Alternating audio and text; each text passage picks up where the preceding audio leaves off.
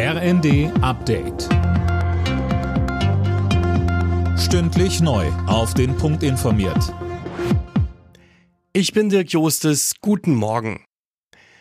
Vor dem Treffen der NATO-Verbündeten auf der US-Luftwaffenbasis Rammstein steht Deutschland unter Druck. Es geht weiter darum, ob die Bundesregierung den Kampfpanzer Leopard 2 in Richtung Ukraine schickt oder die Genehmigung dafür für andere Länder erteilt.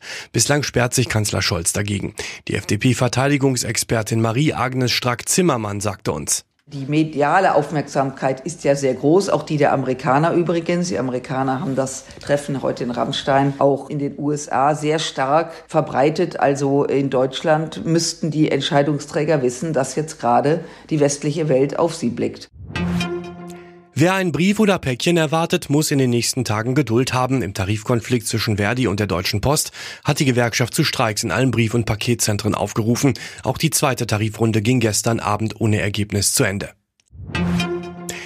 Auf dem Berliner Messegelände startet nach zwei pandemiebedingten Ausfällen die Grüne Woche wieder im gewohnten Format. Bis nächste Woche Samstag dreht sich da alles um die Themen Landwirtschaft, Gartenbau und Ernährung. Eileen Schallhorn. 1400 Aussteller aus 60 Ländern sind mit dabei. Neben den vielen Besuchern, die das ganze gute Essen probieren wollen, kommen auch hunderte Fachleute und Spitzenpolitiker.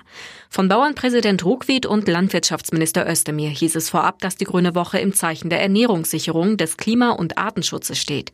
Vielen Bauern, Umwelt- und Tierschützern gehen die Zusagen nicht weit genug. Seit Jahren wird die Grüne Woche auch von Protesten begleitet.